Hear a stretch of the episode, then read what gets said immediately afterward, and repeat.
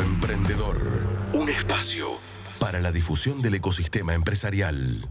Vamos a ver y a escuchar, porque si nos están viendo en el www.vorterixorosario.com.ar nos van a ver y si están en el 104.1 la van a escuchar. En este caso, Ana Clara Dalavalle de la Fundación Bolsa Comercio de Rosario. Charlamos con Alejandro eh, Ruggeri, el presidente de la comuna de Vigán, que organizó, fueron los anfitriones de la eh, Expo de Tecnoagro.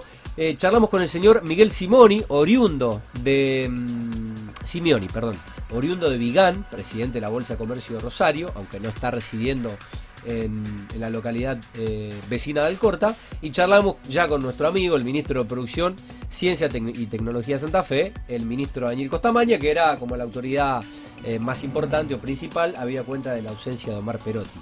Así que bueno, seguimos sacando el programa a, a la calle, donde nos invitan, vamos y ponemos en el aire. ¿eh? de Mundo Emprendedor, la cobertura que hicimos la semana pasada. La compartimos. Bueno, hoy venimos a Vigam, eh, que para nosotros es un lugar re importante desde la Fundación de la Bolsa de Comercio de Rosario, porque hay uno de los programas que prácticamente nació con la Escuela Agrotécnica, que están todos los chicos de fondo, que es AgroMakers, que es un programa que promueve el desarrollo del pensamiento emprendedor en las escuelas técnicas, agrotécnicas de toda la provincia. Así que venimos a acompañar este evento porque tenemos un poquito el corazón en una de las escuelas de acá. Bien, bueno, eh está el director del colegio, están los chicos ahí tomando mates.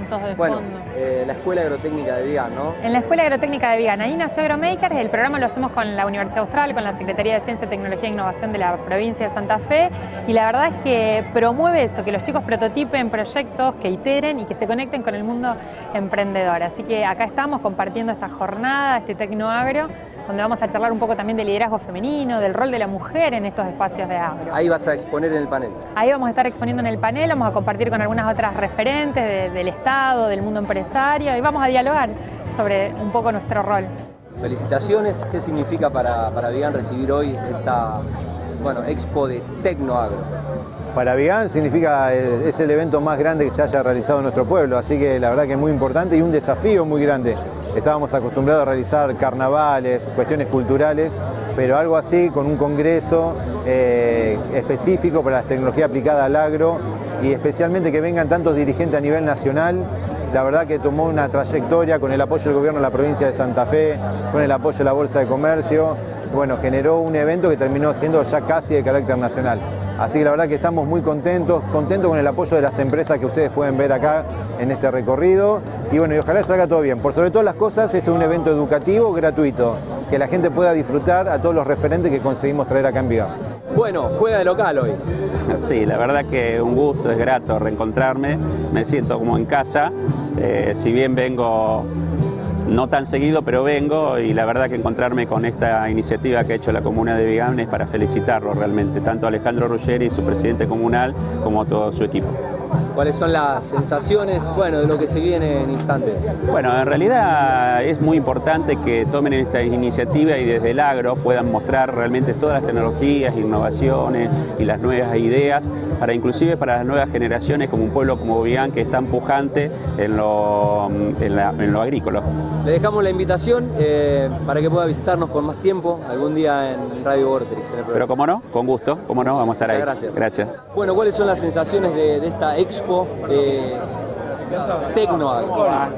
Bueno, de alegría, de mucha felicidad, fundamentalmente porque tiene un componente de capacitación, de aprendizaje de muchos jóvenes en el esquema del trabajo, de la tecnología, de los colegios agrotécnicos, de muchas empresas que están acá, aquí exponiendo y fundamentalmente del empuje de Alejandro y de, y de todos los que trabajan en la organización de esto. Trabajamos fuertemente y en forma conjunta con él y con todo el sector agroindustrial aquí presente y creo que esta es la Argentina real, es la Argentina del trabajo, de la tecnología, de la generación de empleo y es la que se tiene que conocer en el país. Y sin lugar a dudas en el convencimiento de que es el camino y es el que vamos a seguir, la impronta de la producción, de la ciencia, de la tecnología, de la generación de empleo, de la capacitación y de todas esas cosas lindas que es la valorización del trabajo y hacia donde queremos que los jóvenes empiecen a caminar. Así que bueno. Muchas gracias, ministro. Bueno, hasta allí la cobertura, ¿eh? con un picadito de, notas. Por supuesto que estuvo Marina Baima, la secretaria, pero bueno, estuvo en horas de la tarde. Nosotros podríamos, podíamos ir por, por la mañana, ya al mediodía teníamos que estar de regreso en, Rosario, así que no nos cruzamos con, con, Marina. Ya la veníamos entrevistando en otros, en otros eventos y bueno, eh, lo dicho, ¿no? El gobernador no pudo despegar su avión y no pudo llegar a, a Vigán, pero hubiera estado también y seguramente que hubiéramos charlado. Felicitaciones bueno, a todos los que formaron parte de la organización Colo y principalmente a la comuna de Vidán, un pueblo bueno, de menos de 10.000 habitantes que en muy poco tiempo hizo una, una expo de tecnología y agro. La verdad que muy interesante. Nos hubiera, nos hubiera gustado quedarnos más tiempo y recorrerla y bueno, disfrutarla un poco, pero bueno. La verdad que sí, un evento súper súper lindo, muy bien organizado en muy poco tiempo. ¿eh? Esto se armó en menos de un mes, o sea, una cosa eh, en tiempo récord tanto la comuna de Vigán junto a la Secretaría de Ciencia, Tecnología e Innovación de la provincia, con el apoyo de la Bolsa de Comercio de Rosario, lograron eh, ahí en el Parque Amerindia, en, en la entrada de Vigán, una exposición, la verdad, de altísimo nivel. Vimos stands de las principales empresas de maquinaria agrícola, se veía el stand de Metalfor, de Fertec, eh, había empresas de, tecnología, de tecnología satelital, de tecnologías para el agro en general, con una carpa específicamente diseñada para eso, donde se pudo ver también, por ejemplo, proyectos de base científico-tecnológico como, como BioEuris, eh, que lo vamos a tener seguramente a, a Carlos Pérez acá también entrevistado en el programa muy pronto, contándonos su experiencia. Y hemos podido ver también cómo había muchos jóvenes, Tati, con la presencia de la escuela, de la agrotécnica, ¿eh? estas escuelas que tienen un contenido eh, de oficios, de empezar a, generar eh, información y capacitación para tener una salida laboral, en este caso vinculada al agro, y que principalmente, como contaba en la nota que le hicimos a Ana Clara de la Valle de la Saludos a Ana Clara. ¿eh? Que, hemos tenido acá. Estaban los chicos ahí. Bueno, eh, de las que conozco yo, eh, muchachos, la mm, Escuela Agrotécnica de Vigán. Tengo amigos y conocidos que pasaron por ese colegio. Y después está la de Ferré, que creo que ya es provincia de Buenos Aires. son como las dos escuelas agrotécnicas importantes. Exacto. Sí, eh, no, no, eh, no, em, colegio secundario, pero con una, una tendencia a, bueno, hacia, hacia el tecnoagro, eh, eh escuelas agrotécnicas, tanto la de Vigán, estaban los chicos allí, bueno, disfrutando del evento, con el mate. Y dentro de lo que es un programa que tiene la, fundación de la Bolsa de Comercio junto a la Universidad Austral, que es súper interesante y que se llama Agromakers, donde los chicos, los estudiantes de nivel secundario de de escuelas agrotécnicas de la, de la provincia, sobre todo el sur de la provincia, realizan, bueno, eh, prototipados, proyectos que, realmente pueden configurarse en una, especie de prueba piloto de lo que de lo que terminan siendo en muchos casos emprendimientos vinculados a, las tecnologías para el agro. Y en particular digamos muchos de ellos tienen la posibilidad después de, seguir ese camino y continuar hacia su concreción eh, más allá de lo que es la, vida escolar. Así que es sumamente interesante la iniciativa y desde acá por supuesto que la, aplaudimos, la valoramos y, la, celebramos. Y vos sabes que había muchas chicas, porque siempre está como el preconcepto, el prejuicio que la escuela técnica, por ejemplo la que fue mi hermano, donde te enseñan labores eh, y manualidades y demás, es como exclusiva para, para los varones y no están así y uno dice escuela agrotécnica, viste el campo y demás y bueno, era, era mixto y la proporción era 50 y 50. Eh, digo, puede llegar a sorprender, pero no, eh, había chicas también en, los cursos que estaban ahí a la mañana. Bueno, eh, también para, para, destacar la intervención de la Bolsa de Comercio de Rosario en todo este tipo de actividades, ¿no? Anita, el trabajo incansable que hace para promover este tipo de iniciativas, ¿no? reconocerle a ella, que es una de las referentes de la institución, y esta las economías regionales, ¿no? que normalmente llamamos, en donde realmente están los semilleros futuros de, los futuros empresarios relacionados al agro. ¿no? Mundo News, Mundo News. Vamos con la primera noticia de mm, esta sección. Lanzan robot autónomo santafesino que permite bajar hasta 80% costos de pulverización. Es eh, una nota de Ecos 365 eh, en el portal Rosario 3 Saludo al amigo Lalo Falcioni, eh, bueno, a toda la gente de, Rosario 3. El equipo agrícola trabaja con inteligencia artificial para distinguir cultivos de malezas. Puede manejarse desde el celular. Eh, Colo, es el, es el que vimos. Es el robot que, vimos. De hecho, posteamos una, foto ahí en la, expo. Exactamente, hicimos un reel donde se vio el robot, eh, bueno, de cerca y también en funcionamiento. Tuvimos la oportunidad, Tati, en la Tecnoagro de Vigant, que recién comentábamos y compartíamos con ustedes en las diferentes entrevistas que realizamos in situ ahí en la muestra, eh, de ver cómo funcionaba, ¿no? De verlo andando el bicho este, que la verdad es un orgullo argentino. Salió el CEO de la compañía desde Alemania, es una empresa de Villa Constitución, eh, que se llama Plantium. ¿eh? y el robot se llama Terran. y está en este momento en, etapa de lanzamiento para, para poder ser comercializado. Ni ruido hacía, ¿eh? No, es impresionante, es, impresionante. Parece, para que se den una idea, tiene un tamaño un poquito más grande de lo que sería un cuatriciclo, ¿no? Ok. Eh, tiene, forma como de las ondas lunares, ¿viste? Exactamente, parece, sí, eso, ¿no? Y tiene ruedas así patonas, como para moverse en el campo. Exactamente. Eh, pero son chiquitas, tipo de una moto, ¿viste? Para que te ubiques de una moto tipo cross, pero de las chiquitas, ¿no? Las que tienen ruedas chiquitas. Claro, y tiene que entrar en el surco, lo que dice Pablo. Exactamente, tiene justo el tamaño para entrar en un surco. Eh, ¿qué, realiza este, este vehículo autónomo que se mueve con motor eléctrico? Con lo cual también estamos hablando de... Eh, impacto ambiental. Impacto ambiental, exactamente. Em, ¿Qué realiza? Bueno, principalmente distingue lo que es el cultivo de una maleza. Entonces uno ya en el momento de la pulverización, que se sabe que es eh, realmente eh, un momento importante para poder no justamente contaminar con agroquímicos que sean tóxicos para el medio ambiente en un momento clave y poder evitar justamente el exceso de, este tipo de materia que, es contaminante, em, poder seleccionar y e ir al grano. Y esto lo hace utilizando inteligencia artificial eh, y por supuesto aprendizaje computacional, ya que se puede aplicar el herbicida en la zona correcta y generando un ahorro, obviamente, del material que principalmente se aplica en, los diferentes cultivos. Y bueno, por ejemplo, ¿qué distingue? Yuyo colorado de soja. ¿eh? Aparentemente no es fácil, pero con inteligencia artificial se puede se puede distinguir la maleza del cultivo. Sí, si podemos, disculpa, si podemos ver, aprovechamos y saludamos ¿no? a todas las personas vinculadas a la tecnología aplicada al agro, ¿no? como Terragene trabajando en bioinsumo.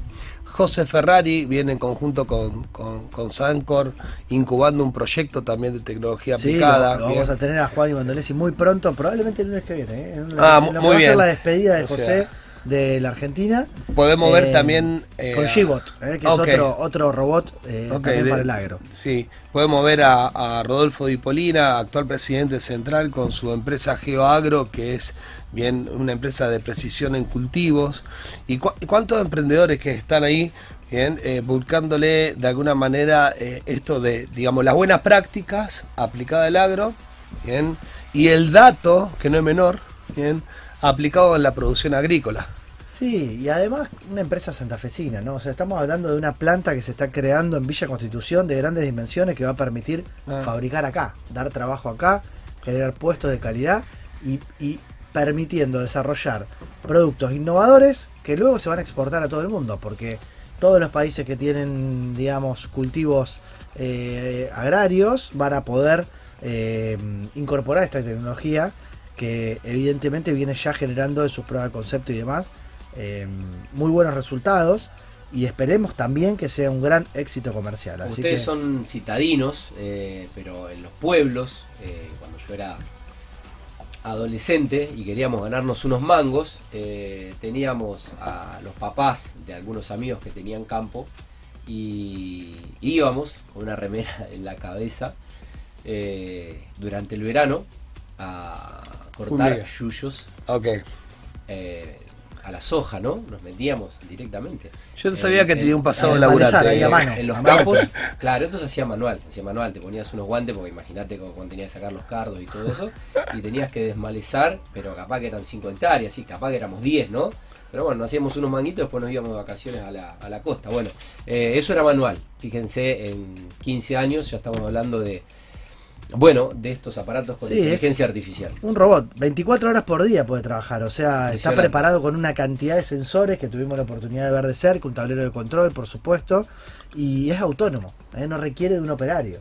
A la vez que cuenta con y no, encima no contamina. Claro, y cuenta con iluminación también para poder trabajar de noche, lo cual empieza a generar una eficiencia adicional de lo que es el trabajo manual, por supuesto. imagínate esa inteligencia artificial después de juntar datos dos o tres años, cuánta precisión va a tener en cualquier cosa que decida. Bueno, felicitaciones eh, a la gente de Plantium. Eh, pasamos a la segunda nota de Mundo News, eh, del portal La Nación, la sección Economía, nota del 25 de marzo, escrita por María Julieta Rumi. Eh, trajeron una idea exitosa de Inglaterra y Estados Unidos y ahora ganan dinero con sentencias judiciales. La startup de tecnología Qualnex ya lleva ganados 10 juicios de los 30 en los que participa y está por lanzar un tercer fondo de 20 millones de dólares para impulsar causas en Latinoamérica y España. Fernando Folguero y Yago Zavala Gaham, eh, los cofundadores de Qualnex. Acá están los muchachos. Impresionante. Son abogados, pero pregunto por la uno y uno, uno y uno. Uno es abogado y otro tecnológico. Bien, bien. bien, con estudios en MIT, Harvard y digamos. esta nota te va a encantar, Pablo. Sí, sabía. Esto entra dentro de lo que de lo que son bueno, por un lado las Legal Tech, es decir, las compañías que vienen a solucionar problemas vinculados al mundo jurídico y aplicando tecnología. Y por otro lado, la tecnología aplicada a las finanzas, ¿no? Porque en definitiva, esto entra dentro de lo que es el mundo de los litigios, eh, en lo que es litigation finance, que es cómo financiar un litigio. ¿Qué, primero, ¿qué hace esta gente? Y segundo, eh, ¿cuáles son las ventajas que reportan? ¿no? A mí me gusta hablar de los emprendimientos como problema, solución, ¿no? que es lo más sencillo. Obviamente que hay un problema habitual que es el de el acceso a la jurisdicción, el democratizar el acceso a la justicia. Muchas veces muchos litigios no se llevan adelante porque es antieconómico. Bueno, en este caso, en realidad, esta tecnología que en principio se centra en, juicios de grande cuantía ¿eh? y donde se requiere un capital antes de terminar. Usted, mm. Tenemos un problema enorme que es la duración de los pleitos, ¿no? Eh, sí, el, todo el, mundo el, pago de la costa. Que, claro, lo que hace esta empresa es una especie de adelanto financiero del dinero que vos vas a ganar al final del camino. ¿eh? Si ganas el juicio si ganas el juicio. Por eso, para minimizar sus propios riesgos, lo que hacen es, a través de inteligencia artificial y de un barrido con un software específico de un montón de sentencias, de, la demandas en realidad, de demandas que ya están presentadas, porque vos lo podés hacer esto antes de arrancar, enviando una copia de la demanda para que ellos la analicen, o lo podés hacer con el juicio ya en trámite, en muchos casos información que ya está publicada. O sea, yo, puedo, yo puedo motorizar. Ellos predicen el resultado a partir de el contenido de la demanda. O sea, puedo generar una demanda colectiva si votamos todo por democracia y no estoy conforme con quien me gobierna. A ver, el tema del gobierno va por otro carril porque en realidad tenemos el sistema electoral eh, y, eso funciona con un sistema de votación. Pero ejemplo, publicidad engañosa por el sistema electoral. O sea, si a mí me dijeron en campaña que me iban a resolver, por decirte algo, mi jubilación, y soy jubilado y no me lo resolvieron, eh, puedo generar una jurisprudencia de un juicio masivo. Te, estoy diciendo una boludez, pero no tan boludez. Sí. A ver, hay que, hay, que, hay que precisar algunas cuestiones. En principio, esto estamos hablando de juicio de contenido patrimonial entre particulares, entre empresas, digamos. No, no está pensado para modificar cuestiones donde esté interviniendo el Estado. Eh, pero sí hay acciones de clase, como vos decís, acciones colectivas en casos donde hay muchos perjudicados y toda esa gente se junta y ahí la cuantía económica del juicio va a ser mayor. Lo interesante de esto es que ellos te financian una parte, un anticipo, asumen el riesgo, ¿eh? también sirve para los abogados, digamos, que intervienen, que se aseguran de alguna manera que van a poder cobrar al final del camino y por eso también son, somos como partners a los cuales si podemos llevar nuestros casos para que ellos intervengan y aseguramos también el cobro de los honorarios. Y, lo que hacen es, bueno, van con una especie de pacto de cuota litis, que es lo que los abogados cobramos al final del camino cuando decidimos ir al resultado. Ellos van al resultado, nada más que tienen mecanismos tecnológicos para poder comprobar que ese resultado es más cierto y eh, te cobran más o menos entre un 10 y un 40%. Eh, lo, lo, interesante Solo si ganás. Sí, lo interesante es la aplicación de la transparencia en los procesos, ¿no? Yo me acuerdo que hubo un momento en todo lo que eran demandas colectivas por incapacidades. Bien o sea, digamos, la transparencia del proceso, la tecnología lo que nos permite tener transparencia. Y, creo que es uno de los puntos, eh, digamos, que más nos ayuda a madurar a cualquier industria. y, la industria de juicio una industria más. Claro, por supuesto, una industria más. Y, traer conceptos que estaban pensados para ir en otros mercados, que están acostumbrados a las herramientas financieras, como el mercado anglosajón, Estados Unidos, Reino Unido, Canadá, etcétera. Y, fíjense que en realidad no están trayendo nada nuevo, no es que ellos están innovando. Lo que están haciendo es aplicar tecnología para un concepto que ya existía afuera y lo están adaptando a, sí, a la legislación eh, argentina. claro, al derecho continental europeo, ¿no? Esto va a funcionar en, los países de, de, Europa continental ¿eh? y de, por supuesto, Latinoamérica que es donde hay un mercado interesante para que ellos Sí, una, una, cuestión de, desconcentración de poder también en, las grandes firmas, en las grandes corporaciones eh, de, estudios jurídicos. Bien, eh, que hoy a lo mejor un emprendedor que nazca de una, de una universidad identifica de una causa justa o su profesión con un modelo con propósito, pueda decir yo también tengo un modelo de financiamiento para poder, digamos, bancar las costas en los costos de, este juicio. Porque democratiza el acceso a la jurisdicción de algún modo, porque ya gente que en otro caso no podría costear ¿eh? el juicio y muchas veces profesionales que no estarían dispuestos a a tomar el caso si no, no se les va pagando por las tareas. Esto, esto varía mucho según la rama del derecho, ¿no? Es distinta a la industria del, seguro. En un accidente de tránsito, vos sabés que si hay una compañía de seguro, vos al final del camino vas a cobrar. Entonces, es muy, o en un juicio laboral, es muy raro que el empleado, que el empleado pierda el juicio, puede pasar, pero la gran mayoría de los casos se ganan. Entonces, cuando vos ya sabés en esas ramas que el resultado del pleito, lo más probable es que sea favorable, vos como profesional podés arriesgar ¿eh? Y decís, voy a un resultado y puedo, puedo, en un circuito, ¿no? De lo que se llama la rueda, es decir, tengo que tener muchos casos para estar cobrando ahora algunos que empezaron antes, ¿no? Pero siempre puedo ir apostando al resultado. En cambio, hay otras ramas que no, no funcionan así. Sí, sí, que, delitos ambientales, ejemplo. Temas penales, temas... Ambientales también. Los casos de propiedad intelectual también, o sea, nosotros no podemos ir al resultado, el resultado es incierto.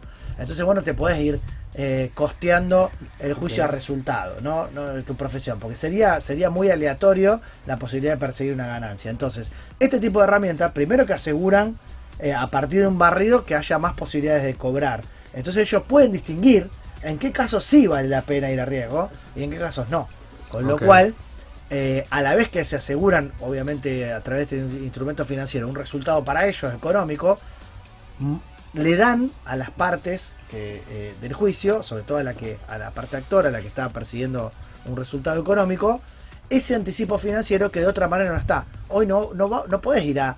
Eh, no es común que vos vayas hoy en Argentina a, una sociedad de bolsa o algún banco o algún lugar y que vos puedas dar en garantía los derechos que tenés litigiosos, por ejemplo. Entonces te agrega como una herramienta comercial. Vos estás en parte cediendo un beneficio futuro de tus derechos litigiosos. Y tener datos concretos en cuánta posibilidad de ganarlo tenés. Claro, porque ellos te dan, te dan mm. si, si, vos sabés que te están apoyando porque tenés muy se abre un mundo. Y además, fíjate esto, es tan efectiva la herramienta, por lo que mm. ellos mismos dicen, que ni siquiera se meten en la cuestión profesional. O sea, confían, no es una herramienta que le hace perder eh, la posibilidad de gestionar el caso.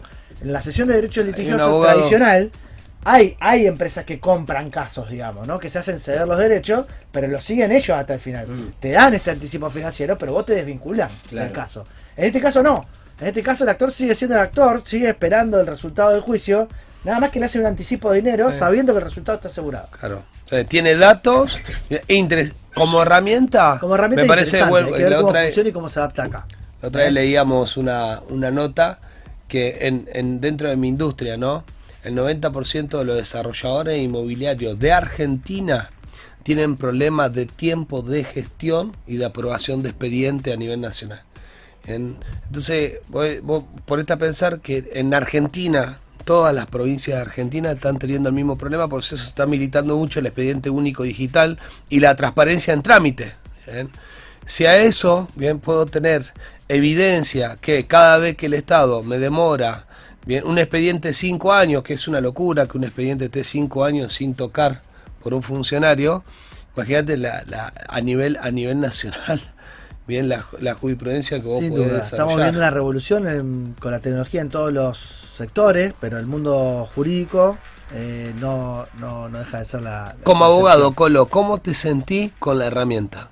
Porque yo he hablado de estos temas con algunos abogados y me dijeron, esto es imposible, ¿quién sabe caminar como Oro Pío? ¿Quién sabe caminar tribunales? y yo digo, ¿me entendés? Un robot y camina en muchas industrias. A mí me parece fantástico eh, y yo mm, particularmente eh, soy vicepresidente del Instituto de Derecho Informático y de Tecnología en la materia en el Colegio de Abogados, o sea, em, lo digo con conocimiento de causa, o sea, todo lo que sea recibir tecnología a mi criterio, en cualquier sector, tiene que ser bienvenido. Eh, tiene que ser bienvenido. Si no hay un marco regulatorio todavía adecuado para recibir la incorporación de tecnología, debemos generarlo con mucho cuidado eh, y siempre tratando de favorecer la incorporación de tecnología. Sobre todo para, para justificar su buen uso. La tecnología en general, como cualquier herramienta, se puede utilizar bien o se puede utilizar mal. es una herramienta más. Yo creo que en, este, en todos estos casos donde nosotros podemos mejorar el servicio de justicia, por ejemplo, porque lo vamos a hacer más, en este caso no lo vamos a hacer más lento, pero le vamos a dar una herramienta a las partes sabiendo que si tienen que esperar van a cobrar antes. Bueno, todo lo que sea bajar tiempos, eh, democratizar el acceso a la jurisdicción, es decir, que más gente pueda eventualmente tener una solución a su caso. Em, por supuesto que para mí hay que recibirlo con, con bonanza. Y creo que desde el punto de vista de los profesionales, entre los cuales me incluyo, eh, tenemos que no solamente tenemos que recibir la tecnología, tenemos que adaptarnos, tenemos que tener la, humildad y la capacidad de aprender permanentemente. Y en ese sentido, yo me considero muy, em, muy proclive y muy proactivo a, entender que es por acá el camino. La resistencia al cambio siempre se y da. hay mucha resistencia al cambio, cada vez hay más gente que es consciente de esto, pero insisto, todavía somos muy pocos. Eh, y los esfuerzos que uno hace para divulgar el uso de la tecnología y demás. Recién ahora estamos creando una diplomatura, por ejemplo, de UNR eh, en posgrado sobre derecho y las nuevas tecnologías. Recién ahora. Eh, que va a estar liderando el doctor Zavale, que es juez de distrito tercera nominación. Em, y que me convocaron como docente. Somos un grupo de profesionales, colegas entusiastas eh, y un grupo de eh, estudiantes que se va acercando a poco, pero todavía hay un enorme camino por, por hacer. Hace poco me preguntaron, eh, lo traigo por el tema de resistencia, en cómo se resisten. Bien, y, qué, tenemos que hacer ante la resistencia de cambios culturales, porque no deja de ser un cambio cultural dentro de una profesión. Yo le decía, ¿por qué no aplicar tecnología a cada ama de casa de Argentina pueda ver en su celular, en un comercial, cómo cotiza Apple. ¿Por qué no un ama de casa puede tener acceso a una inversión en una acción, en un bono, a comprar dólar bolsa? ¿Por qué? Y el tipo me miraba diciendo, pero es una locura, ¿cómo un ama de casa o un obrero pueda tener así? Porque la tecnología nos permite hacer eso la tecnología bien aplicada, bien como educación financiera, como en este caso, te permite poder generar ese, tipo de cambio. Ya en Estados Unidos, ejemplo, una ama de casa te mira el, canal de televisión y abajo te aparece las cotizaciones de, del mercado bursátil y puede comprar cualquiera en tiempo real, bien por medio de tecnología, por medio de aplicación, bien las acciones que manejan ellos mismos de su propia billetera digital. Y, este tipo de cambio, por eso digo, noto mucha resistencia de mucha industria que, que empiezan a recibir tecnología y decir, no, esto nunca va a funcionar. No va a funcionar. Quizás no, les conviene. Bueno, eh, cerramos esa, esa nota, pasamos a la tercera y última de la sección. Em, de Argentina al mundo, así funciona la fábrica digital de McDonald's. Advance es el centro de innovación y transformación digital que Arcos Dorados creó en el país, desde donde se exportan ideas para el resto de los mercados. Bueno, una nota de Rocío Bravo eh, con fecha de 28 de marzo en iPro, eh, el portal digital, sección innovación. Sí, la verdad que mm, si en otro momento hubiéramos pensado que McDonald's, eh, una franquicia internacional, iba a tener su sede de operaciones en el mundo digital en Argentina, en Olivos, provincia de Buenos Aires, nos hubiera parecido una locura. ¿no? Y esto no es casualidad, Pablo. ¿Por qué ocurre? Por lo que decimos siempre.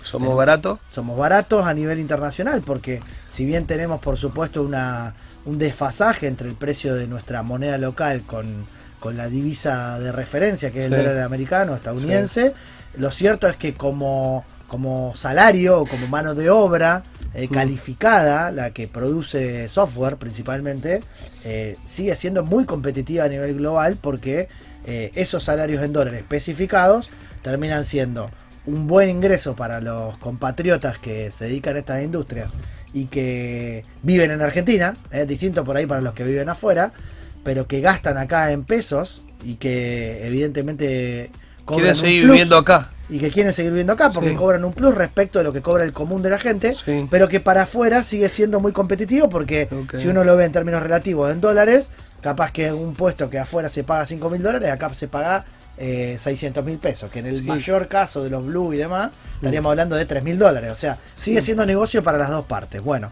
así funciona eh, el, mercado. Eh, tuvimos acá el presidente del Polo Tecnológico, al querido Colo Ignacio Sanciovich.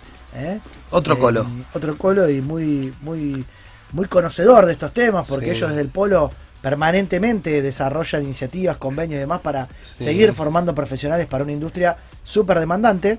Que en este caso, como dice Magdalena González Victórica, que es la CTO de McDonald's, que empezó aplicando procesos de transformación digital en esta compañía y que hoy ya está convirtiendo este centro eh, porteño en, un banco de pruebas, ¿no? Que también es interesante porque Argentina está pasando en muchos sectores lo que pasa, lo que pasó por ejemplo en Israel para otro tipo de tecnologías. Algo que vos probás en 8 millones de personas, eh, que es la, población de Israel Acá en Argentina vos lo probás a una escala de 45 millones de habitantes. Entonces, vos, y, estamos hablando de McDonald's, algo a lo que accede una buena parte de la población. Sí, sí, que una, una, una, una, eh, gran corporación se pueda fijar en el talento. Vos tenés dos, dos factores acá, sea, Argentina con una capacidad de desarrollar talentos.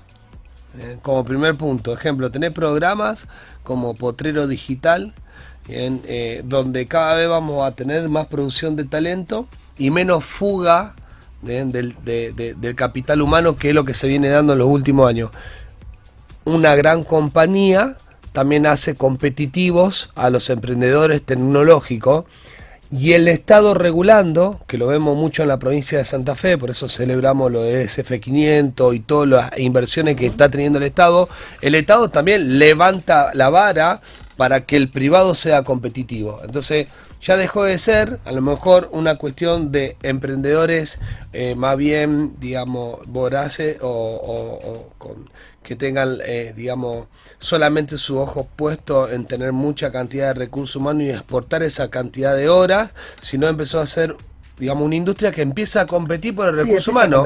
empieza a competir, obviamente, hace rato ya eh, en el mercado interno y que genera eh, una transformación que es palpable, ¿no? ¿Quién no ha ido con sus hijos quién no va cada tanto a esta cadena de comidas rápidas y ve como en muy poco tiempo hubo muchos cambios? tremendo. Pasaron de jamás hacer delivery, era imposible pedir por delivery, a abrirse a convenios con, primero con Globo, fue mientras estuvo en Argentina, hoy puedes pedir por y por Rappi, y por la propia app de ellos hacen delivery, cosa que antes no permitían.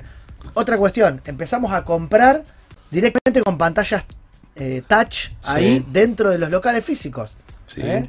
Siempre innovando con conceptos, bueno, en su momento fue el automático, como forma de comprar. Hoy ya vas y, mis hijos les encanta entrar, jugar un poco y elegir lo que van a comer. Y Me gustaría saber si ese proyecto lo incubaron acá en Argentina.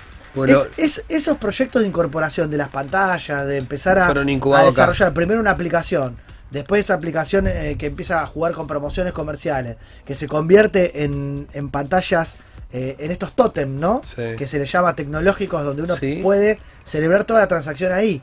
Pero con un sistema mixto, porque fíjate que la tecnología sigue siendo eh, híbrida en este sentido. Hay usuarios que todavía o no están capacitados para usarlo o que prefieren un sistema tradicional. Entonces, esto de permitir eh, tener al cajero humano y al cajero digital en paralelo es necesario en la transición. Y donde además tenés incorporado el sistema de pedido con un número que si querés te lo haces llevar a la mesa. Si querés lo pedís de tu aplicación en una mesa.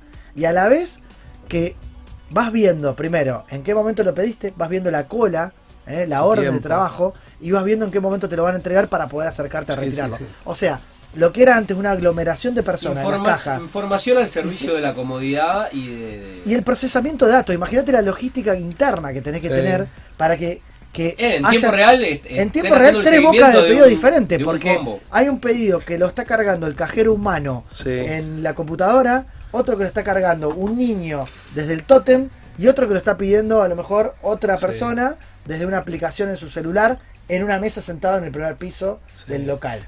Y a la vez está entrando eh, pedidos por la aplicación de McDonald's por delivery o por alguna de las plataformas de delivery. Con lo cual tenés cuatro bocas de acceso para comprarte Un eh, mismo un combo.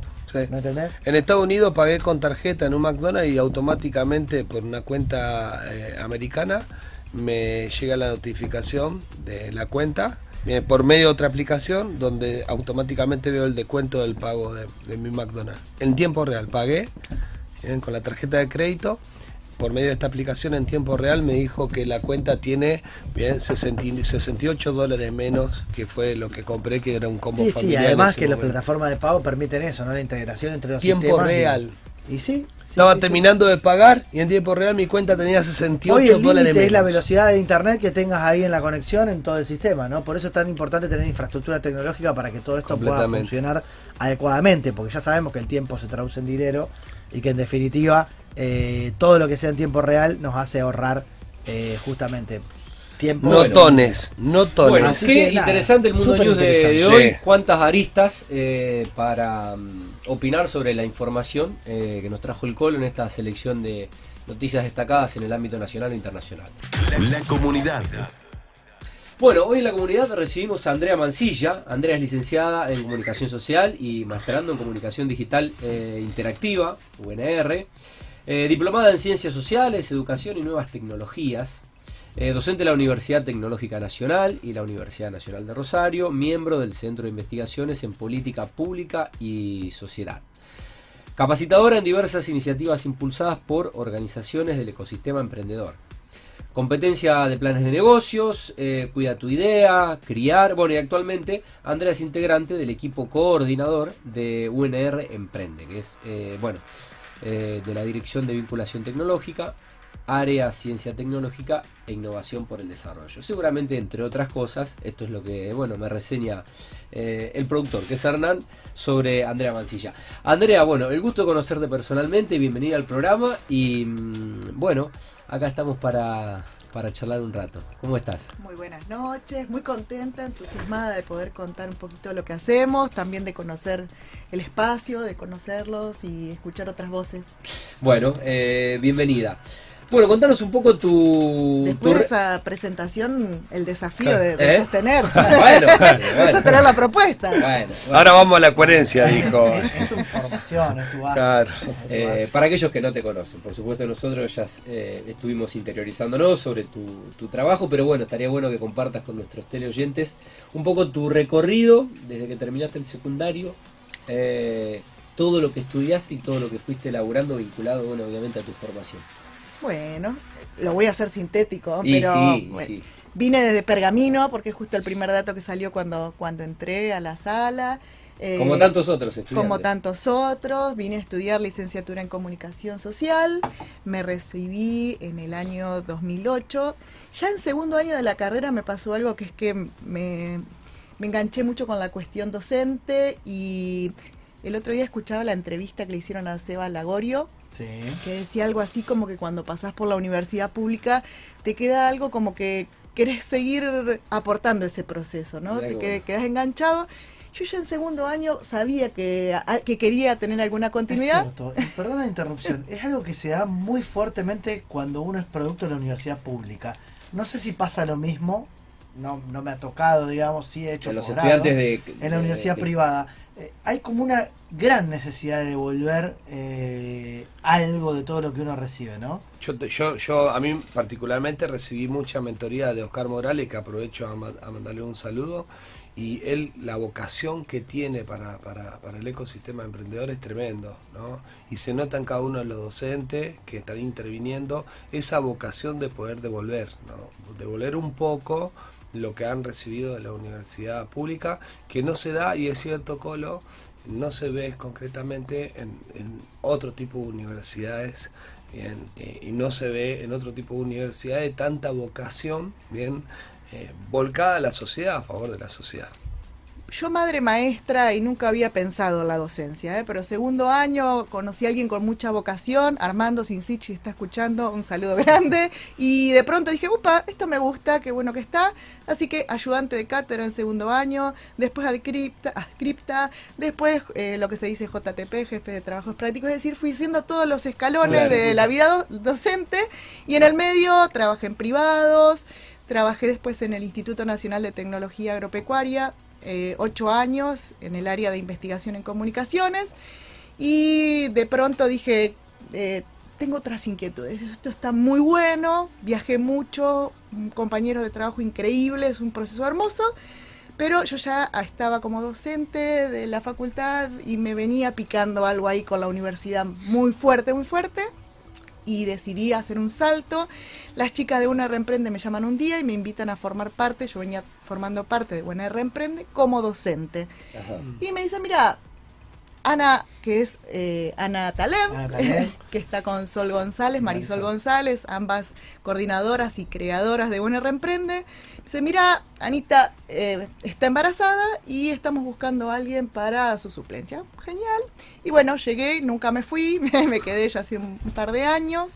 En el medio siempre estudio, soy curiosa, así que he hecho una diplomatura becada por Flaxo, este, hice una maestría, hice un postítulo, bueno, siempre uno formándose para tratar de, entender este mundo complejo, cambiante, dinámico. Y sí, sobre todo eh, en la era de la comunicación y con la revolución eh, que la tecnología está generando desde las redes sociodigitales, ¿no? Es un proceso muy, muy dinámico que está pasando a una velocidad, pero que, que, no es, que es la tecnología entendida como el, el entramado de los sujetos, ¿no? ¿Qué nos está pasando a los humanos con eso? Por lo menos a mí es la dimensión que, que me apasiona, así que desde ahí también empecé a curiosear, estoy como docente en la Universidad Tecnológica Nacional también.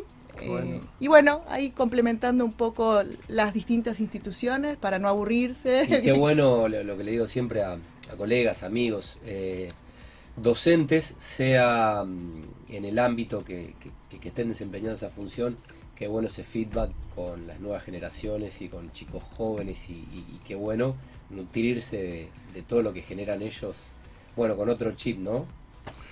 Las dos, las materias en las que trabajo generalmente son de primer año y eso no es casual, las elijo, hay ahí como una cosa muy potente de, la expectativa y la fuerza de alguien que empieza una carrera universitaria, eh, las ganas de, de crear, de aprender suceden allí como, como cosas muy mágicas, ¿no? Eh, el aula es un espacio muy, muy mágico. obviamente, supongo que sentirás que estás dando, pero también eh, reciben todo el tiempo los, los al menos lo que me cuentan, ¿no?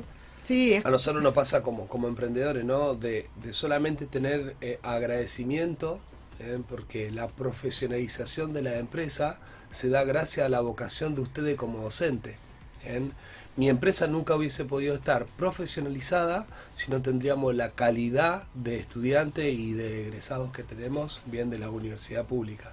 y en ese proceso, bien la calidad del estudiante en sí se da también por la calidad de su mentor y la calidad de su docente, que es lo que estoy viendo constantemente. También me pasa que tengo muchos compañeros de trabajo, bien que son docentes de la, de la UNR están todo el tiempo profesionalizándose. Nos está escuchando Juan Pablo Martínez, que le mandamos un, gran abrazo. Y yo lo veo a él que está haciendo un posgrado en España, eh, busca y busca constantemente profesionalizarse más y, incorporar nuevos conocimientos para ser, digamos, digamos un docente que, esté realmente al servicio de, de los alumnos.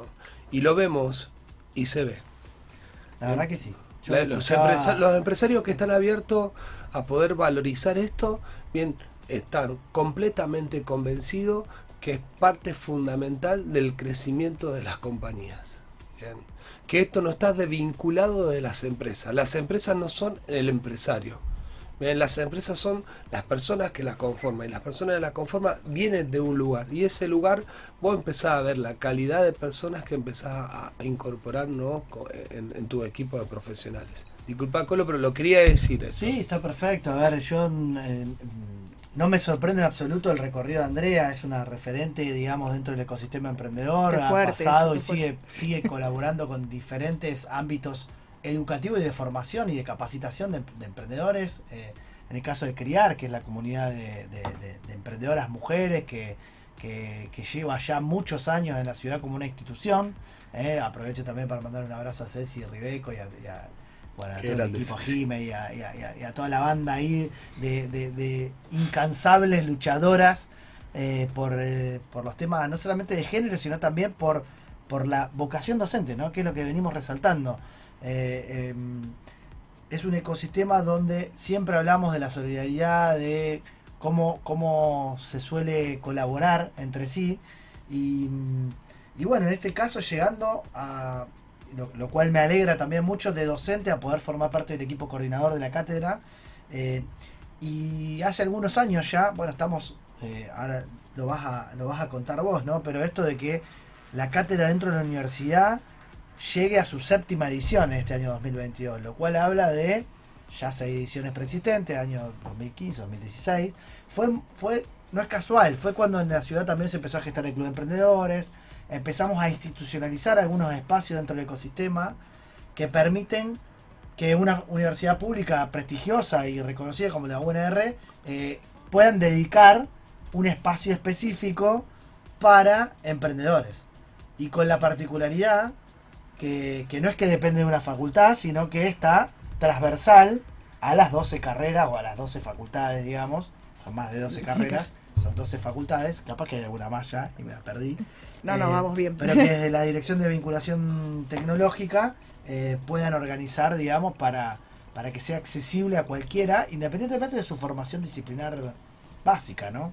Así que contanos un poco cómo, cómo se gestiona esto. Bueno, le mandamos un abrazo a Ana y a, y a Marisol, que, siempre las vemos ahí pujantes defendiendo a la, a la cátedra en, todas las actividades del ecosistema. Impulsando a full la cátedra.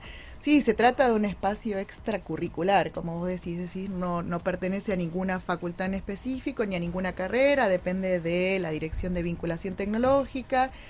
Y ahí entonces empieza a aparecer algunas cuestiones del propio formato y de la cátedra. Como decís, estamos en el proceso de inscripción a la séptima eh, edición, siete años, la cátedra ha ido mutando, por supuesto, ha ido creciendo, se ha ido mejorando, pero con, con algunas ideas, ¿no? Trabaja sobre puntos nodales, si bien convoca a eh, docentes, estudiantes, graduados, no docentes de la universidad, está abierto a la comunidad en general. Eso a nosotros nos parece súper interesante. Hay gente que no, no se ha vinculado con la universidad pública desde otros espacios, no ha iniciado nunca en una carrera universitaria y sin embargo encuentra allí en UNR Emprende, en la cátedra, un espacio de construcción de conocimiento que resulta muy interesante, ¿no? Porque entonces hay alguien que ya viene trabajando en el mundo emprendedor y a lo mejor lo que viene es buscar alguna herramienta en particular. O sea, tampoco es requisito ser graduado ya de una carrera universitaria ni. No, no hay requisito, solo ser mayor de 18 años. Mayor de edad, absolutamente inclusivo. Es absolutamente gratuita también. Es gratuita y este año, bueno, post pandemia, la cátedra en las primeras ediciones fue siempre presencial, 2020-2021. Los días martes, ¿no? Tipo 5 de la tarde. Los días martes, efectivamente, siempre fue en formato presencial, en pandemia fue absolutamente... En gobierno, ¿no? Maipú y Almil. ¿Se dictaba? Eh, se dictaba, estuvo ahí, estuvo en el anexo UNR, Corrientes y, eh, sí, mm, mala memoria, Corrientes y Tuzango. Este año vamos con una modalidad nueva, ni presencial ni virtual, híbrida. Vamos a tener como el núcleo central que es eh, en formato virtual, los módulos, y los 10 módulos que tenemos y dos encuentros presenciales que lo que intentan es ser más un espacio de interacción entre los distintos proyectos. Algo que pasa súper interesante en la cátedra es que uno llega con una idea proyecto, pero que a veces en el, en el trayecto de la cátedra lo cambia, lo modifica. Y a nosotros nos parece algo súper válido. A veces ocurre esto de que hay un hackeo de los propios proyectos entre ellos. A veces hay lo que bueno, macheos, le decimos nosotros, encuentros. Entre... muchas oportunidades de conocer socios, ¿no? partners para clientes, proveedores. Es lo que se da maravillosamente en el ecosistema cuando uno se empieza a insertar y a interactuar con pares de alguna manera ahí aparece como todo un abanico, aparece la idea de ¿no? el, emprendedor que puede hacer todo y entonces empieza a desmistificarse esta idea del emprendedor orquesta y entendés que bueno, o tenés estructura para poder delegar cosas, o te podés vincular con otros y hacer equipo, y nosotros alentamos mucho el trabajo en equipo, la colaboración, tratar de pensar más que en los términos de competencia, que a veces está muy instalado, en términos de colaboración. Tratamos de desandar mucho el término éxito-fracaso, digo, teorías como el Valle de la Muerte vinieron a darle a los emprendedores una visión de o un mote de fracasado si un proyecto no va. Nos gusta pensar que los proyectos tienen inicios y tienen fin y que eso no implica un fracaso, que en realidad son ciclos. aprendizaje. Que es un aprendizaje que te pueda llevar a, conocer otra persona o a potenciar a una, una idea incluso superadora que tiene muchísimo más potencial que la que tenías inicialmente, aunque no tenga nada que ver. También esto de las 12 facultades que decías nos permite pensar como lo pluridisciplinar, multidisciplinar, transdisciplinar, el término que quieras usar, eh, de gente, digamos, de distintas, de, distintas profesiones. Hoy hablaban de, de la importancia ¿no? de la inteligencia artificial, que a veces está pensada, por ejemplo, para gente de una ingeniería en sistemas o que venga de las áreas del, de la tecnología en términos clásicos. Pero después hay que bajarla a un sector en particular y hay que saber de... Pero que cruza con un ingeniero agrónomo para, como un agrónomo para hacer el robot o cruza con la gente de abogacía para un proyecto de inteligencia artificial que permite... Ciencias blandas quizás. Bueno, ahí, ahí entran los debates, ¿no? ¿Cómo nombramos las cosas? más allá de los módulos que tenemos, un desafío como cátedra que nos hemos puesto y como institución del conocimiento es también dejar espacio para debatir cómo llamamos las cosas. Por ahí a veces algunos... No le pongan términos en inglés, por favor, porque toda la industria la otra vez miraba un, un meme de Steve Jobs hablando en una declaración y le pusieron todo término en inglés. Ahora tenemos que pivotear y ahora tenemos que hacer esto y ahora tenemos que hacer lo otro. Tropicalicemos un poco los términos. Nosotros no, digamos, no, no, decimos cómo hay que nombrar las cosas, pero sí nos hacemos preguntas. Y lo que esperamos es hacernos preguntas. Es decir, bueno, ¿qué es ser emprendedor? Arranquemos por ahí. Emprendedor es un término súper polisémico que incluye. Empezamos este programa el primer día tratando de definir dentro de la sección diccionario, que es donde hablamos del lenguaje disciplinar específico, que en su mayoría viene dado en idioma inglés, y que tratamos de bajar un poco a tierra para justamente para democratizar el acceso a, esa jerga particular que no deja de ser un discurso de poder si uno no lo desconoce.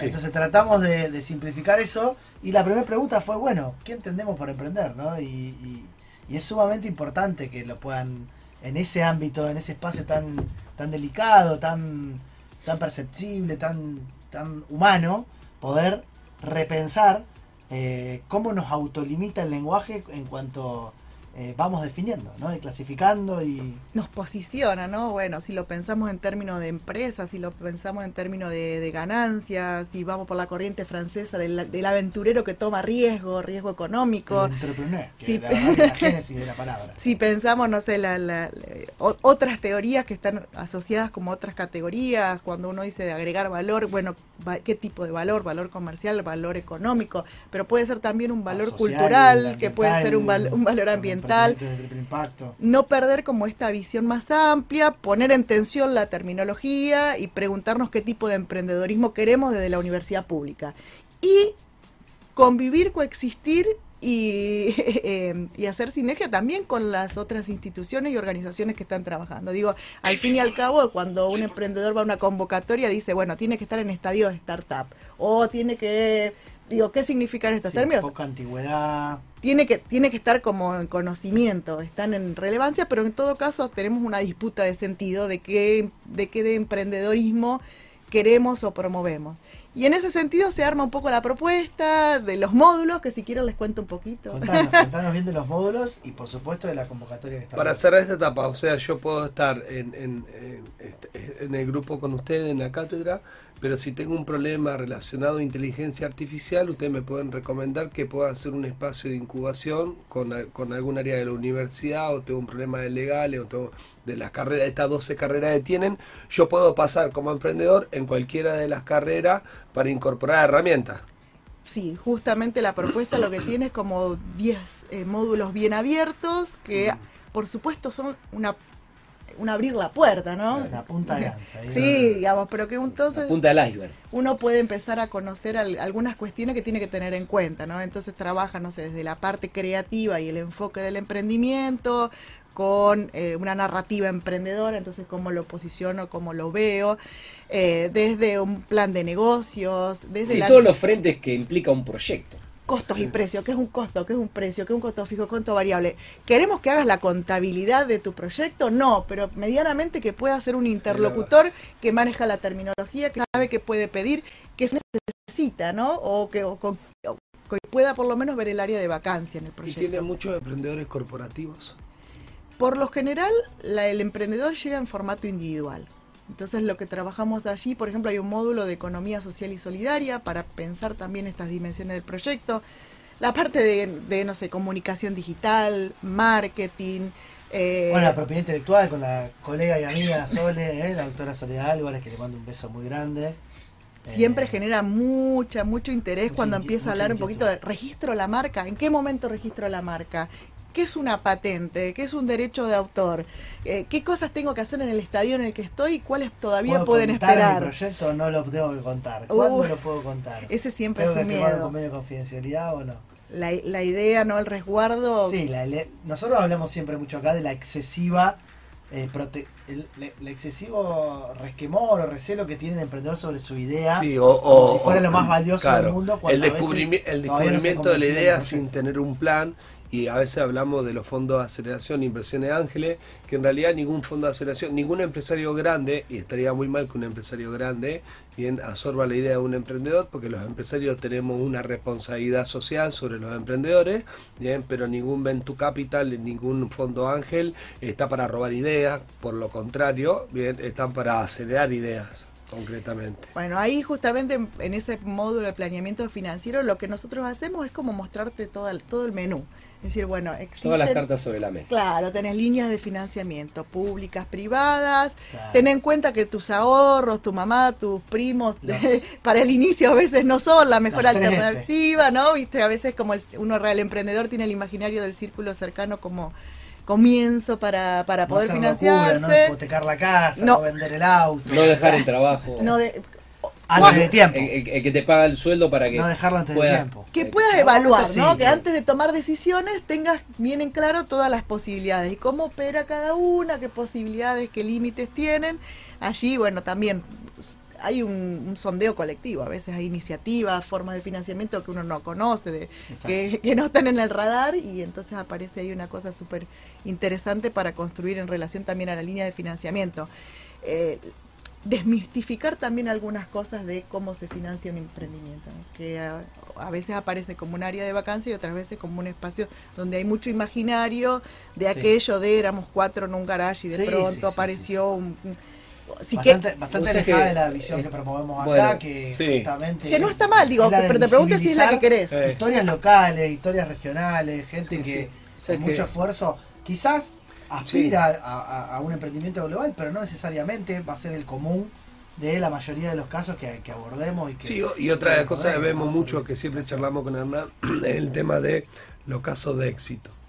Muestran el exitoso como el emprendedor, el empresario que está en un barco, bien, en un avión privado, bien, o con lujos en cualquier parte del planeta, y la verdad que los casos de éxito que conozco son tipos que andan en bicicleta o que, digamos, tipos de emprendedores que tienen una vida muy particular, que se profesionalizan todo el tiempo, que trabajan los sábados y los domingos también.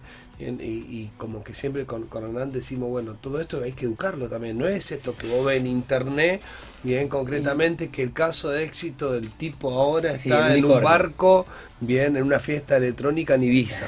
Eh, me gusta lo de unicornio. ¿Cuántos unicornios hay en Argentina? Entonces, bueno, para entender. Pablo mencionó la palabra educación. Eh, yo te, escucho, Andrea, todo lo que estás contando de lo que hacen. Bueno, el Colo viene dando eh, cátedra en cada programa, ¿no? Educando. Y tengo una sensación que es como que este mundo existe una vez que terminaste la secundaria y que depende mucho de la voluntad, la inquietud y la ambición en el buen sentido del emprendedor. Eh, puede ser que de la secundaria para abajo en los colegios eh, no se esté hablando de esto y que estaría buenísimo que ya en, una etapa quizás anterior a los 17, 18 años, que es cuando vos terminaste la secundaria, empezar a escuchar todo esto que está buenísimo que vos estás contando? Voy ahí Sí y no.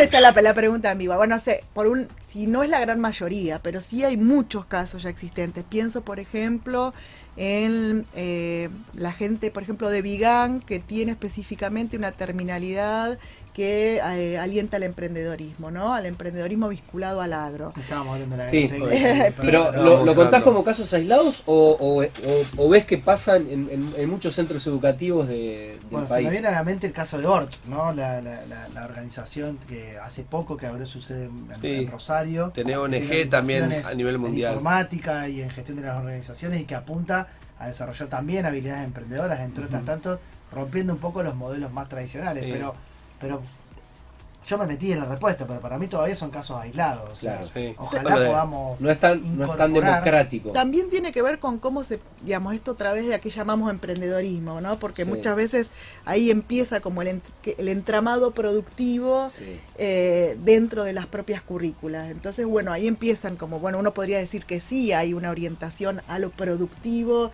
específicamente muy vinculado a lo que nosotros estamos pensando como emprendedor. Pero sí es verdad que no hay una cosa fuerte. Bueno, pero existe, digo, estoy pensando en algunas iniciativas, por ejemplo, que nosotros venimos teniendo desde el Politécnico y entonces a lo mejor hay gente que no es mayor de edad en el equipo, pero digamos hay una persona que parece como adulto responsable y aún así puede participar de la, de la iniciativa. Eh, me estoy quedando corta porque sé que en este momento me aparecen algunas pocas. Pienso, por ejemplo, todo lo que tiene que ver con el eh, con STEM con la parte de incentivar a las mujeres en las áreas de, eh, de la tecnología. Junior Achievement también ejemplo de educación financiera en las escuelas públicas. En, nosotros tenemos un programa concretamente, trabajamos sobre educación financiera en primarios. En, sea, ya de bueno, chiquitito. Se, sería meternos en un tema sensible. Porque, bueno, bueno y hablando de un tema sensible, voy a hacer una, no sé si una pregunta incómoda, pero seguramente habrán escuchado ustedes eh, alguna vez eh, a colegas o a personas en general cuestionar un poco el nivel educativo de los estudiantes o cuestionar el nivel de formación de los formadores. Eh, y yo la verdad que eh, hemos entrevistado, hemos charlado con gente como vos, apasionados por, por eh, por el estudio, como Pablo recién hablaba eh, de lo importante que, son los formadores y demás. Y la verdad que eh, me he sorprendido gratamente con el nivel de conocimiento y con los valores que mm, bueno, han volcado sobre esta mesa algunos emprendedores muy jóvenes, mucho más jóvenes que nosotros. Y me encantaría también un poco desmitificar como, como esa situación que se da como preestablecida, que en Argentina cae el nivel educativo en general que, antes éramos, por algo éramos el granero del mundo y yo creo que ahora todas las posibilidades de acceso al, conocimiento eh, y todo lo que ha permitido la tecnología, tanto para el que tiene la curiosidad, no solo para el estudiante, en tu caso, vos decís, bueno, estoy haciendo posgrado, esto, lo otro, seguís estudiando. Eh, quiero escuchar eh, que, que, no todo está perdido quiero escuchar una respuesta optimista y que la verdad que me pasa que veo eh, emprendedores o estudiantes que vuelan. Y me pasa que veo formadores como vos que digo, bueno, che, no es tanto como uno escucha o dicen. Yo soy una gran optimista. Yo creo que, digamos, el escenario que tenemos es de absoluta oportunidad. Digamos, en eso estoy una convencida. Además, creo que tenemos una, una posibilidad de construcción de conocimiento de excelencia. Eh, voy a hablar de la camiseta que tengo puesta muy casi tatuada, que es la de la universidad pública, pero digo, la construcción de conocimiento en Argentina en general, en los espacios de ciencia y técnica, yo creo que es de excelencia. Después a veces las visiones de si somos más o menos exitosos que otras latitudes o que otros lugares del mundo, también tiene que ver por lo que entendés sobre el éxito, ¿no? Otra vez volvemos a sobre cómo percibís o cómo entendés. Si tu manera de medir el éxito país es solamente cuánto capital ingresa por un unicornio, bueno, esa es una métrica, pero tenés otras posibilidades de medir el conocimiento. Completamente. Eh, Producción de ingeniería. Que claramente nos deja mucho trabajo por delante. ¿eh? Yo en eso soy también, digo, no asume el, todo lo que queda por hacer y trabajar con un espíritu crítico. Pero yo creo que tenemos la posibilidad de, de pensar en un, en, en un escenario de emprendedorismo de excelencia. Tenemos to todas las posibilidades, las capacidades, la, eh, dadas las condiciones para que eso suceda, y creo que sucede. Lo que pasa es que a lo mejor los imaginarios con los que estamos midiendo no son los, los que están con los que se están midiendo. No es un poco el propósito de este programa eh, y qué bueno que alguien lo, lo, lo valide o lo reconfirme. Por, como... por favor, eh, traigo un tema también de, de, no, de información errónea que muchas veces hay en la web. ¿no? Esto de que, eh, digamos, una persona lee un libro de autoayuda y haga un video y de repente se transforma en influencer, donde eh, normalmente veo influencer, hace poco me tocó una situación diciendo la universidad no me da herramienta. Y no, la universidad te da conocimiento. Te va a dar material de lectura que vos nunca más en tu vida vas a volver a leer porque te está dando en una etapa un conocimiento muy particular. Las herramientas las vas a adquirir post universidad. Bien. Porque a veces también malinterpretamos, así como vemos el tipo te dice el éxito es el barquito con bien los dos champancitos o el auto alta gama. Bien, hay otra persona que dice la universidad nunca me da la universidad lo me formó y no te formó para ser emprendedor, la universidad. Te formó para vos adquirir un tipo de conocimiento y amoblar tu cabeza con cierto conocimiento que nunca más en tu vida a lo mejor vas a poder volver a repasar ese, material que te obligaron en los programas de estudio eh, a leer. Pero en la universidad en sí no, no está obligada a darte herramientas para emprender. Para eso están este tipo de posgrado ¿no? y este post eh, digamos, me recibo, que recibo herramientas, ¿no? No sé si es antes o después. Sí lo que te puedo decir es que la universidad pública no te va a dar la receta. Te va a dar el pensamiento crítico para que vos crees tu propia receta. Y entonces ahí la cosa es más compleja. Si yo te doy la receta y bueno, vamos a tener un modelo de emprendedor con una métrica de éxito. Y si yo te doy la posibilidad de pensar, vamos a tener una multiplicidad de modelos emprendedores o de personas. Me gusta pensarlo en términos de, personas, de humanos, de proceso social, de lo que nos pasa después en el cotidiano. Eh, de iniciativas que tengan por sobre otras cosas, por lo menos esa es la, filosofía que tratamos de promover esto, ¿no? Una, una visión de cuidado con el, del ambiente, que tenga una visión de em, inclusión, que tenga una visión de género, que tenga la posibilidad de pensarnos como en la complejidad humana. Entonces, ahí sí te puedo decir que la universidad no te da la receta. Parece que un poco a veces la vara con la que se mide el emprendedorismo por la fuerza con la que ha nacido en el mundo es el modelo Silicon Valley. Pero me parece que hay otros modelos posibles, me parece que hay mucho para aprender de Silicon Valley y hay mucho para desandar y hacer lo propio. La universidad no te va a decir cómo hacer, no te va a decir vos tenés que ser este. Te va a dar cabeza suficiente, te va a dar la posibilidad de pensar profundamente para que vos decidas cuál querés ser. Y entonces eso lleva un poco más de tiempo, eso implica eh, recorridos menos lineales y más en zigzag, implica ¿no? algunas otras vueltas que hacen que a lo mejor con esa forma de pensar no puedas pensarlo como no te da la herramienta. Yo creo que te da todas las posibilidades y las herramientas, pero en este término de no te doy la receta, te enseño a pensar. Depende mucho de la, actitud individual, ¿no? Porque ser emprendedor en un punto es... Individual y colectiva también, porque hay esta cosa, ¿no? Que como como que el emprendedor exitoso es este que un día se levantó y tiene una idea brillante y es un capo que nunca... Y ojo, ojo, porque también ese, es un modelo que nosotros tampoco queremos, queremos pensar en vínculos más sanos, porque después aparece una persona a la que una idea no le va muy bien y entonces aparece frustrado por la vida. no, pero se junta con otro y ahí empiezan a, crear y a construir juntos, digamos.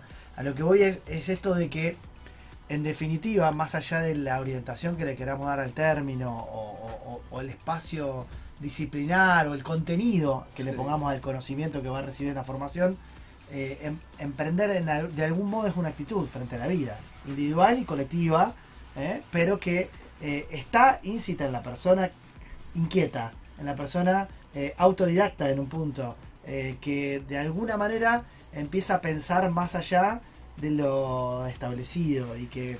Me acuerdo de algo, mira, justo ahora estamos con un proyecto que nos financia la provincia, que nos ayuda a pensar, entre otras cosas, porque, por ejemplo, las trayectorias formativas de las mujeres no tienen tanto vínculo con las trayectorias emprendedores como en el caso de los varones en una lógica binaria, ¿no? Entonces, ¿qué quiero decir con esto? Eh, quien estudia ingeniería mecánica tiene un emprendimiento vinculado a, no sé, lo automotriz, algo de lo mecánico. El, adolescente que estudia sistemas tiene el desarrollo de una app. Y nos pasa que estamos viendo, por ejemplo, que las mujeres estudian arquitectura y después van a hacer algo que no tiene nada que ver. Que a lo mejor está, está, muy vinculada a la maternidad o a los lugares clásicos de eh, que se le asignan a los roles femeninos. Entonces lo que venimos a decir es, ¿Es algo que traemos así como intrínsecamente interno o también hay algo que nos moldea en las elecciones de qué recorrido hacemos? Entonces nos hacemos preguntas. Qué, interesante. nos hacemos preguntas. También con la tecnología. Tenemos uno de los módulos que es eh, emprendedorismo y tecnología, pero estamos pensando y trabajando fuerte en un espacio de experimentación tecnológica, porque mucho se habla de realidad virtual, realidad aumentada, inteligencia artificial, pero es difícil encontrarte en un espacio donde vos puedas oír, tocar, sentir y pensar como vos desde tu propio recorrido, ni siquiera voy a decir profesión, Digo, no voy a decir profesiones clásicas que tradicionalmente no se mm. asocian a eso, como podría ser un abogado, que tradicionalmente uno no lo imagina con la inteligencia artificial, sino alguien que hoy está en su casa haciendo un emprendimiento que no imagina que está vinculado a la tecnología. Entonces nosotros decimos, bueno, a veces el proceso tiene que ver con la idea madre o con la estructura eh, central y otras veces tiene que ver con una parte que es con la parte de la ideación, de la comercialización, con un momento del emprendimiento que puede agregar valor. Y entonces allí lo que estamos pensando es un espacio donde vos puedas, para entender cómo funciona la realidad virtual, bueno, vení, ponete un casco conoces estos proyectos que están vinculados a eh, tu área de desarrollo. ¿Querés ver cómo funciona la realidad aumentada? Bueno, vení, agarra, probá, toca. Una impresión 3D. ¿Qué es este concepto abstracto de la inteligencia artificial? Bueno, vamos a verlo aplicado a cosas sí. no solo al, robot tradicional o a las áreas tradicionales, sino que ayudemos a otras personas que no se imaginan sujetos del desarrollo tecnológico para que entiendan que la tecnología no está sesgada a un pequeño grupo, que no es para gente que se formó solamente para... Estamos ahora en un proceso de, de trabajar en visualizar al emprendedor corporativo y profesionalizar la iniciativa. Bien, o sea, normalmente en los departamentos de recursos humanos, cuando es al trabajo del talento interno, bien se habla mucho de profesionalización. Pero empezamos a notar que se habla poco de profesionalización de iniciativa. Es decir, la iniciativa, la persona que tiene iniciativa, cuál es el proceso de profesionalización que tiene que pasar independientemente de su profesión base. Y está, y está muy inquieto en, en, esa movida. ¿eh? Se festeja, se festeja esa inquietud. La verdad que sí. Andrea, bueno, a ver, eh, programa, entonces estamos todo marzo, que cierra ahora el 31 de la convocatoria, están empezando el 19 de abril. Estamos empezando el 19 de abril. Bien, séptima edición. Séptima edición, hasta julio vamos a estar trabajando. Eh, los encuentros son semanales, como contaste, son los días martes. Eh, ahí hay un clásico, el grueso va a ser virtual, dos encuentros presenciales. Nos vamos a estar cruzando como docente también de la competencia de planes de negocio este año. Allí vamos a estar, eh, creo que nuevamente la competencia están haciendo, pero seguimos en el grupo, así que creemos que sí. Bueno, buenísimo. Buenísimo. Qué linda charla apasionada. Eh, te queremos agradecer la generosidad de, tu tiempo, que es uno de los valores que vemos entre los emprendedores que recibimos cada semana. Y bueno, felicitarte obviamente por esa pasión que, que derramás eh, bueno, en la gente con la que trabajás y a los jóvenes que, bueno, que reciben, que son los que en definitiva tienen que cambiar para mejor la historia de nuestro querido país. Eh, Andrea, ahora te voy a entregar unos presentes, pero antes quisiera que compartas, si tienes tiempo, eh, de leer alguna bibliografía que te guste compartir con el ecosistema, algo no, necesariamente tiene que ser del ecosistema emprendedor, pero, pero bueno, algo que te haya marcado, puede haber pasado un mes o cinco años, decís, eh, la verdad que este libro me gustaría compartirlo. Qué desafío, así me agarraste como, como en seco. ¿Un libro específico? Un autor, un eh, título voy a elegir uno polémico y a lo mejor que no esté, no esté más tan asociado directamente, pero voy a elegir uno que se llama En defensa de las conversaciones, que eh, es de Sherry Tarkley, que es una investigadora del MIT. Y lo que hace ella allí es poner en en conversación justamente esto de la tecnología y si bien su foco no es el emprendedorismo, creo que aunque no lo nombre así o no le dedique un capítulo, no se llame específicamente así, creo que está íntimamente ligado. Y me parece un interesante desde lo disciplinar por esto de, de las palabras y cómo llamamos y cómo pensamos las cosas y cómo muchas veces tendemos a pensar las cosas no como eh, en los opuestos, ¿no? Analógico, digital, público, privado, individual, grupal, blanco, negro, todo, siempre- grieta, todo hoy dicotómico, todo ¿no? grieta y opuesto y anto- an- antagónico. Me gusta lo que propone en su libro, así que creo que voy a elegir ese. Bueno, acá está, mira, acá está. Esa es la tapa del libro. eh, la compartimos y va a estar eh, posteada en nuestra cuenta como lectura recomendada de nuestra invitada. Bueno, ahora sí, te entregamos un, un vaso de gentileza de la gente de Roma. Muchas gracias. eh, y unos Arbanit eh, de nuestro amigo Ivo Kraliev eh, y su socio, que seguramente compartirás eh, con el café. Y bueno, la bolsita de nuestros amigos del Grupo Roma. para que te puedas llevar esos presentes. Muchísimas gracias. Lo último, déjenme agradecer profundamente a todo el equipo, no solo al equipo de Buena Reemprende, sino toda el área de vinculación tecnológica que apoya lo que hacemos y que además vincula con otras iniciativas universitarias para que los emprendedores encuentren también otro proceso y otro camino de crecimiento. Así Felicitaciones extensivas gracias. para todos y para todas, Para todos, ¿eh? un quienes lugar trabajan muy en. lindo, ahí en la dirección de vinculación de la universidad. Bueno, qué linda, qué linda nota, gracias eh, a nuestro productor de invitados. Eh, un Ok, gusto conocerte, siempre un gusto, Andrea, Polo. y a disposición, eh, obviamente, desde Tenía nuestro humilde rol de espacio la Mundo Emprendedor. universidad eh, pública No, gracias. dentro del ecosistema emprendedor. Nos encanta contar lo que hacemos y agradecemos un montonazo el espacio. Sabemos que hay mucha gente escuchando que conoce otras alternativas y que, bueno, si hay algún curioso que quiera arroba UNM UNR Emprende puede preguntar lo que tenga duda en las redes sociales o escribirnos para, para lo que quiera preguntar. Bueno. el espacio. Muy bien. Eh, Diccionario Emprendedor. Bueno, hoy vamos a hablar de networking. Yo les quiero mandar un saludo a mis amigos de BNI, eh, del grupo Connection.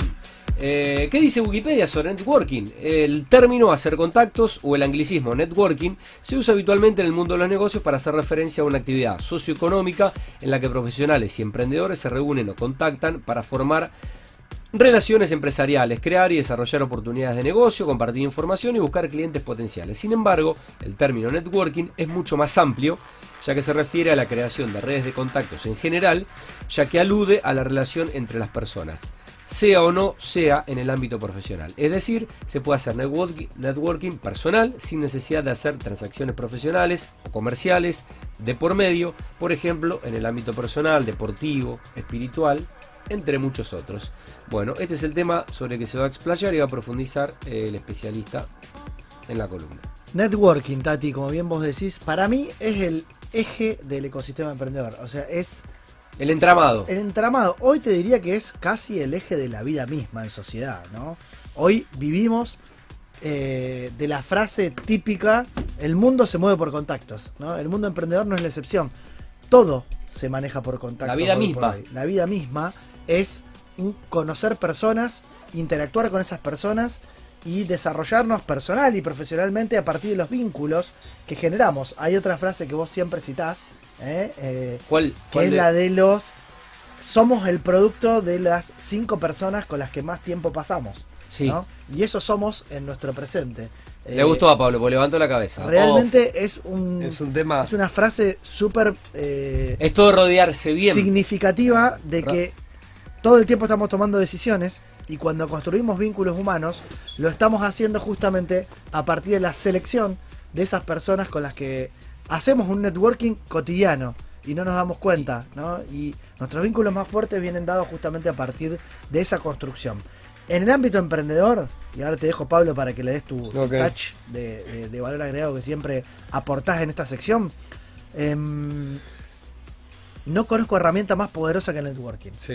Eh, me encanta. De hecho, ahora, si todo sale bien, voy, me voy a ir a un encuentro de Centroamérica de una organización eh, del ecosistema que es simplemente ir a conocer gente. Gente de otras profesiones, de otras Ni culturas. más ni menos que conocer Eh, gente. Sí. Y, y es lo más valioso para mí. O sea, eh, no encuentro en mi profesión, en mi desarrollo personal, una algo a lo que me guste más dedicarle tiempo y, y algo que me reporte tanto, tanto, tanta satisfacción. Esa es la palabra, no beneficio. No beneficio económico, no, no beneficio utilitarista de Mm. voy a conocer a alguien porque me va a traer algo a cambio. Tanta satisfacción personal como poder justamente eh, tratar con gente nueva, abrir la mente, conocer eh, otras experiencias y nutrirme de, de lo enriquecedor que me resulta justamente em, abrir eh, la cabeza lo que uno es, ¿no? Lo que uno es hacia, hacia nuevos vínculos. Así que. Y la humildad, eh, Colo, eh, la humildad de dejarse generosamente por otra persona, derramar conocimiento, capacidades, virtudes, tener la humildad de decir, vos me podés e enseñar. No desde, yo no desde yo estoy acá y yo te vengo a dar esto. Es o sea, si vos estás rodeado de la misma industria internacionalmente, te pasa de que podés estar haciendo networking en, con gente, con referente a la industria y de repente vos podés decir, che, eh, lo que yo intuía que tenía que dirigir mi emprendimiento, esta persona ya lo logró en Estados Unidos, esta persona ya lo logró en España, entonces vos te acercás y le decís, che, puedo charlar un ratito con vos, puedo tomar un café con vos, más una transferencia de conocimiento y esa transferencia de conocimiento podemos, eh, a lo mejor la voy a estar aplicando, entonces si vos tenés una mentalidad globalizada, te permite tener, digamos, como referencia a otros emprendedores relacionados a esta industria que han ya tenido bien un recorrido diferente, que han logrado cosas. Sí. Y después, disculpa, con lo y cierro. Después, el emprendimiento, a mí me ha pasado de conocer socios tecnológicos. Bien, esto de socios en promedio de las cinco personas, ¿no? Muchas veces vas a estos espacios también y encontrás eh, socios regionales, socios tecnológicos, son personas que te hacen falta, que son funcionales al estadio que vos estás con, tu emprendimiento. ¿no? ¿Por qué son tan valiosos, tan valiosos los contactos? Principalmente, bueno, ven ahí funciona así, ¿no? Y todas las redes de, de Vistage, todas las redes de networking profesionalmente organizadas funcionan de la misma manera. ¿Por qué son tan valiosas las redes de networking? Porque se basan en lo que yo llamo la confianza referida, es decir, ¿cuál es el valor más importante que tenemos? Cuando yo eh, decido vincularme con vos, porque confío en vos, si te confío un proyecto, eh, te cuento algo es porque sé que me vas a aportar algo y porque hay una confianza en el famoso boca a boca. Te puedo recomendar. El boca a boca es, la, es, la, puesta en escena de la confianza, como valor humano.